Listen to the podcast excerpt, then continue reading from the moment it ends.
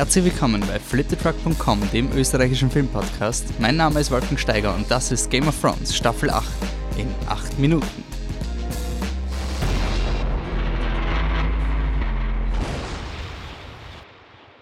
It's done, Mr. Frodo. It's over now. Ähm, letzter Podcast Game of Thrones Staffel 8 in 8 Minuten. Äh, zur letzten Folge The Iron Throne. Äh, Regie und Drehbuch David Benioff und Dan Weiss.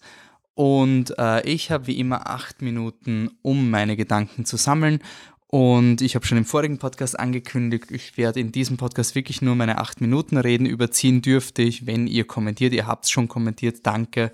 Äh, danke fürs Mitspielen bei dem Game of Thrones Tippspiel. Äh, die Auswertung hat sich auch ein bisschen verzögert und ähm, kommt alles noch, keine Angst. Und es wird dann noch einen Nachbesprechungspodcast geben, wo genau eure Meinungen auch noch reinfließen werden. Also es kommt viel, nur mir geht es um Folgendes.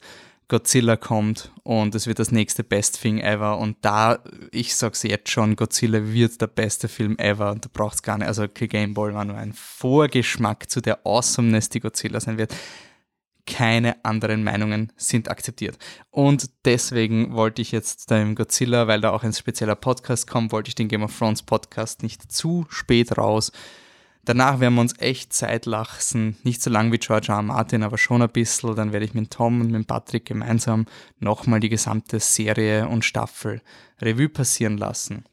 Bis dahin bleibt in uns in Kontakt. Ich finde es voll cool, was in dieser Staffel jetzt passiert ist mit der Interaktivität. Äh, ich hoffe, es bleibt weiter so. Unsere Podcast-Programme gehen natürlich weiter, sowohl die fantastischen Podcasts als auch die regulären Podcasts. Und damit starten wir jetzt in meine acht Minuten. Also legen wir los.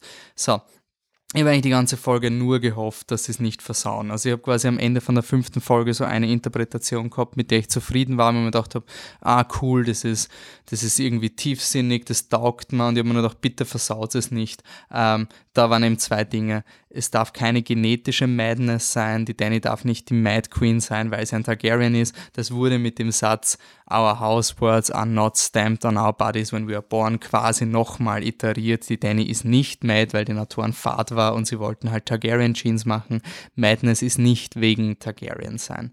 Ähm, und was mir auch gefallen hat, war, dass, ähm, ist vielleicht ein Kritikpunkt, aber dass man nicht so viel von der Danny gesehen hat und sie relativ bald abgemurkst wurde. Ähm, erstmal, dass nicht die Aria war, die sie abgemurkst hat. Jon Snow, das passt einfach perfekt, das ist super.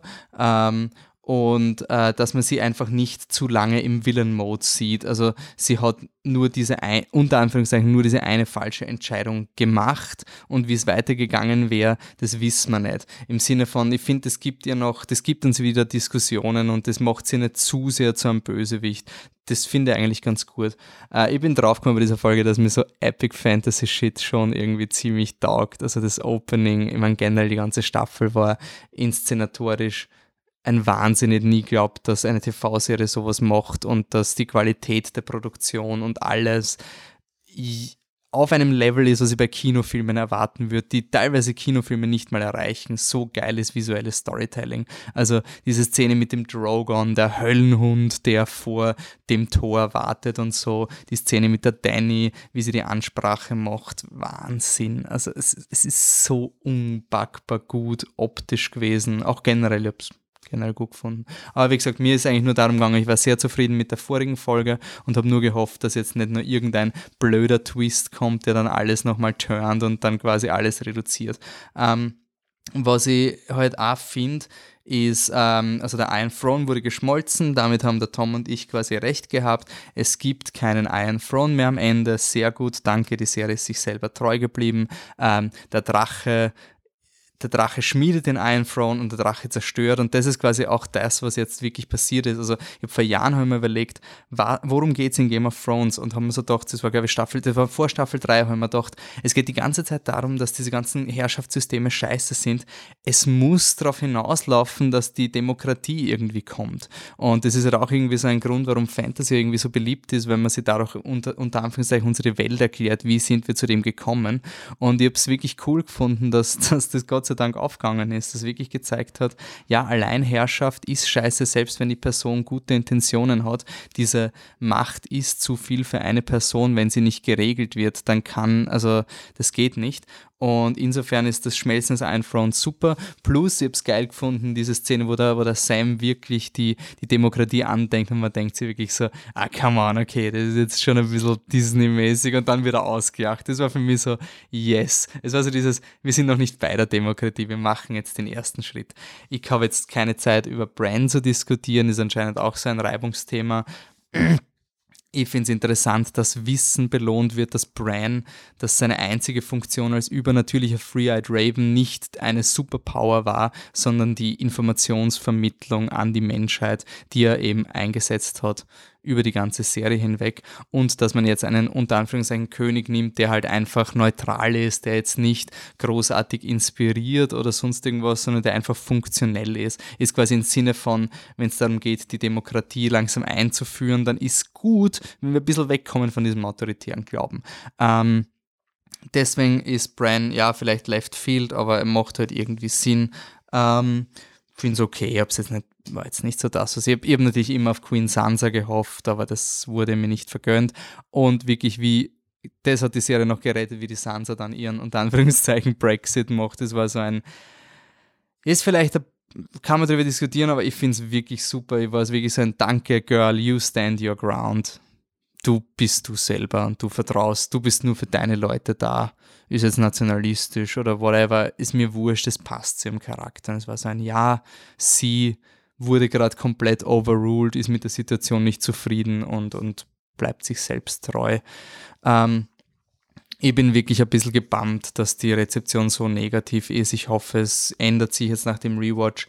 Ich muss wirklich sagen, Game of Thrones war für mich halt immer dieses, wo ich einfach Urspaß gehabt habe, Dinge nochmal zu sehen und dann einfach draufgekommen bin, dass selbst Dinge, die mir am Anfang nicht taugt haben oder die irgendwie nicht gewusst habe, dann in Retrospektive urviel Sinn ergeben haben und sich thematisch fügen. Und ich finde so, ich bin wirklich so glücklich, dass diese Serie jetzt, ich jetzt nicht geglaubt, dass die Serie sich thematisch so sehr treu bleibt, dass sie nicht reduziert wird auf banales Fantasy-Ding. Und dass am, also ich glaube auf jeden Fall die Enttäuschung von Game of Thrones, die war vorprogrammiert, weil du hast eine, das war immer mein Problem, dass eine Serie, die so zeigt, dass jeder Mensch komplex und klein ist, aber gleichzeitig hast du diese weltbewegenden Events und du weißt, irgendwann wird drüber gefahren. Und das war für mich immer so diese Angst, dass das mal passiert, eben mit den White Walkers, mit dem, dass irgendwann der Punkt kommt, wo es sagt, schön, dass es den Podrick gibt, aber eigentlich ist es wurscht. Und insofern ich glaube nicht einmal, dass 30 mehr Staffeln daran was geändert hätten, dass es auf sowas hinausläuft, aber das Rushing wird diskutiert, können wir gern diskutieren. Ich will jetzt das nur anmerken, dass es auf jeden Fall immer so war und was im Sinne von, ich bin froh, dass sie sich thematisch treu bleiben und sagen, ja, im Endeffekt sind es die einzelnen Entscheidungen und die größte Errungenschaft ist nicht, dass ein Targaryen mit Fire and Blood einen geilen Krieg gewinnt, sondern dass wir danach die, äh, die Demokratie einführen. Ähm, dass danach äh, irgendwie diese traurige, ich finde es urschön, weil es ist so traurig, weil die Danny hat den Anstoß für diese Gedanken gegeben, aber sie war noch Teil dieser Old World und musste, konnte ihre New World nicht sehen, aber sie ist die Inspiration, der Tyrion führt am Ende ihren Traum fort. Das ist ultra bittersweet. Ähm, es ist vorbei und ich freue mich, ur die Serie nochmal zu schauen. Es war wirklich für mich ein passt. Es war kein Reveal zum Schluss, es war alles eigentlich immer da und jetzt müssen wir einfach nochmal Revue passieren und ich kann es kaum erwarten, nochmal zu schauen, worum es Arya geht, was der Night King genau ist, ähm, weil ich glaube, es geht im Endeffekt in der Serie nicht darum, was der Twist und der Schluss aus dem macht, sondern was die Journey aus dem macht. Wie kann, also der Effekt vom Night King war quasi, dass jemand wie der Jon Snow in Frieden mit den Wildlings hingeht. Ich glaube, der Patrick ist auch sehr glücklich. Er meint, ja, er hätte ihn immer, also der, den Wolf immer petten sollen, aber hey, cool, dass trotzdem passiert ist. Ich habe echt nicht mehr lange Zeit. Ähm, zwei Szenen noch, die mich super emotional waren, aber ich habe natürlich nicht geweint, weil der Patrick nicht mehr gesessen ist, ja nicht mehr geniert. Aber Arya und John, lustigerweise, der Verabschied, das war für mich so ein Harry Potter-Moment, das war so ein Wow, we've come a long way. Bist du deppert, das war super emotional und er ist meine, eine meiner Lieblingsfiguren neben Tywin. Jamie's White Book. Bist du deppert, war das schön bist du deppert, war das schön. Also so was Wunderschönes. Died protecting his queen, das war für mich bittersweet. Bittersweet beyond belief. Also wow, das war ein Hammer. Damit sind meine acht Minuten vorbei. Ähm, gut, bleiben wir in Kontakt. Mit dem Podcast geht es weiter. Das war jetzt echt nicht so der informierte Podcast. Tut mir eigentlich wirklich leid. Ich, ich wollte eigentlich so hardcore alles alles super strukturieren, wollte darüber diskutieren, warum der Drogon den, den, den, den Sessel verbrennt, was es mit der Arya auf sich hat und so weiter und so fort, wie der Grey Worm die Gewaltspirale macht und so weiter. Es ist so viel in dieser Folge. Äh, acht Minuten sind zu wenig, er hat mir eh mehr gegeben, aber es wäre sonst der Podcast nicht rausgekommen. Deswegen, es ist, es ist vorbei. Es ist ein Dark Tower Ende auf einer Art im Sinne von, ich glaube, je öfter man es nochmal Revue passieren wird, umso mehr wird man es verstehen. Ähm, vielleicht werden wir irgendwann dann auch die Distanz haben, einfach mal zu akzeptieren, was es ist. Ähm, ich will nur noch mal sagen, also ich würde nichts an dieser Staffel als nichts an dieser Staffel zeigt mir, dass die, dass die Autoren oder dass irgendjemand hinter dieser Produktion es wurscht war. Das kann ich mir nicht vorstellen. Sie wollten weniger Folgen, damit sie schneller sind. Ja, deswegen haben sie ungefähr eineinhalb Jahre lang diese Staffel gedreht statt einem Jahr. Deswegen, come on, sorry, bitte. Nicht so kindisch sein. Ähm, ja, ist vorbei. Ich finde es ich find's schade, dass es so enden musste im Sinne von der Response. Das beschäftigt mich schon und macht es halt nicht toll im Sinne von dem, dem Feedback. Aber ich muss schon sagen, ich bin jemand, der bis heute in Flucht der Karibik 3 am Ende der Welt extrem viel gesehen hat und bis heute an diesen Film denkt, wie das Le wie meine quasi meine moralischen Wertvorstellungen sind, so komisch es klingt. Ähm, und da gibt es genug Essays, die mir sagen, was da alles nicht funktioniert, wie furchtbar der ist. Also schade, schade, schade, schade, aber bitte redet noch weiter. Ähm, redet über das, was da ist, reden wir, wieso es so ist wie es ist, wie uns das fühlen lässt. Ich habe echt Angst vor dem neuen Star Wars-Film, aber ich glaube, nach dieser Erfahrung bin ich echt, bin ich vielleicht realistischer. Und ähm, danke für die gemeinsame Reise, danke fürs gemeinsame Diskutieren. Hört nicht auf, über Geschichten nachzudenken hört es nicht, also geht es nicht in die Wutspirale und, und wenn es euch nicht getaugt hat, dann, dann ignoriert es und dann, dann macht's, dann, dann denkt zurück an die ganzen Szenen, die es geben hat in dieser Serie und wie sie euch fühlen haben lassen. Das ist, was Game of Thrones ist, diese Enttäuschung und Anführungszeichen, die da jetzt ist. Leute, es ist nichts im Vergleich zu Lost. Es ist nichts. Wenn, wenn ihr das wissen wollt, wir können gerne, der Tom will zwar nicht und der Patrick ist wer vielleicht dabei, aber wir können gerne einen Podcast über Lost machen. Wirklich, das ist ganz eine eigene Geschichte. Das ist Enttäuschung, sondergleichen.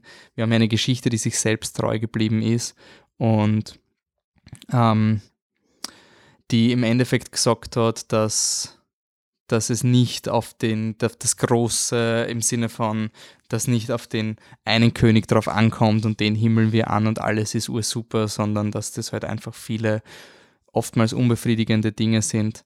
Ähm, es ist kein Dark Tower, aber was ist schon Dark Tower? Das bleibt natürlich die, die größte Story-Erfahrung, die ich jemals erfahren habe bisher. Game of Thrones war so ein Kandidat, wie der in die Nähe gekommen wäre. Für mich ist Game of Thrones aber jetzt wirklich dieses du hast mich nicht enttäuscht, du bist deinen, deinen Messages treu geblieben und das finde ich echt, das hätte ich nie geglaubt. Das hätte ich bei Staffel 4 nie geglaubt. Ich habe mich immer darauf vorbereitet, dass es alles banalisiert. In meinen Augen hat es nicht banalisiert. Deswegen, wow, geil. Danke David Benioff und Dan Weiss. Danke an Brian Cogman, die Autoren, die eh nicht zuhören. Und danke an die Game of Thrones Community ähm, und hört in die Podcasts rein. Es gibt so geile Game of Thrones Podcasts, so geile Think Pieces, Podcast, also probiert's aus, Matt's Audio-Blog oder Podcast uh, History of Westeros, ne, das ist ein bisschen lang.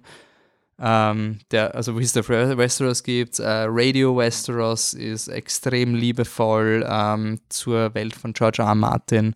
Ähm, dann gibt es noch den Nightscast, das ist auch ein sehr toller Podcast. Und Boiled Audio Hour nochmal, die machen immer eine Stunde und die beschäftigen sich wirklich mit dem Meta-Kontext.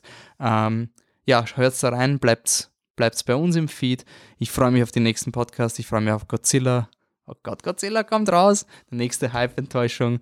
Ähm, nächste Woche gibt es dann noch einen schönen, richtig langen Godzilla-Retrospektive-Podcast, auf den ich mich schon wirklich freue. Der ist echt, auf dem sitze ich jetzt schon lange und der Release wird cool. Bis dahin, danke fürs Zuhören und bis zum nächsten Mal. Ciao.